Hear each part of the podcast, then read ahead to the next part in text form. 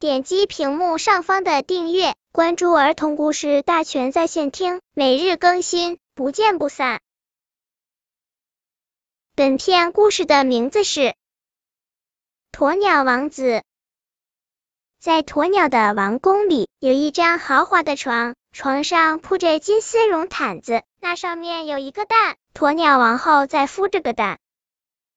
鸵鸟国王高兴地说：“伟大的鸵鸟王子就要诞生了，我要为儿子做好一切准备。”于是他叫来了建筑大臣。王子是很高贵的，怎么能自己啄破蛋壳呢？所以必须在蛋壳上先开好一扇门。鸵鸟国王说。是的，是的，建筑大臣连连点头。建筑大臣叫来一个施工队，先用钻头在蛋上钻出一个方形的洞，再用黄金做一扇豪华的门，钉到蛋壳上。门上装的把手是镶满宝石的水晶。他们还在门口铺上了地毯，这条地毯一直铺到餐桌旁，这是为了王子从蛋壳门里出来后，可以沿着地毯走到餐桌去用餐。当然，在地毯两旁已经站好了欢迎的队伍。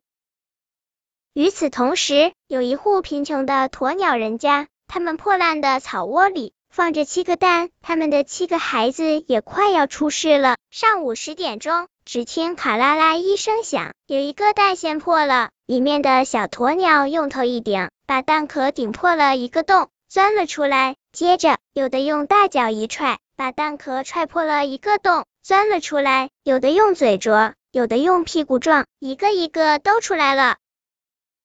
七只小鸵鸟都那么强壮、健康和勇敢，排着队豪迈的在街上走，一二一二，他们的脚步又整齐又有力。七只小鸵鸟一直走到了王宫门口，正好看见鸵鸟王子出世。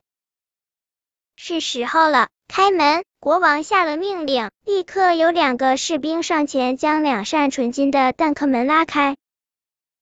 咕噜噜，从蛋壳里滚出了一团东西，大家定睛一看，原来是鸵鸟王子。所有的人都惊呆了，原来鸵鸟王子的腿是瘸的，脖子是歪的。鸵鸟王子说：“我的腿是被榔头敲瘸的，脖子是被电钻碰歪的。”他用气愤的目光看着父王，并没有沿着地毯去用餐，而是匆忙的向门外跑去。鸵鸟王子跑到七只小鸵鸟的队伍里，跟在最后面。现在是八只小鸵鸟了，他们排着队继续往前走，一二一二。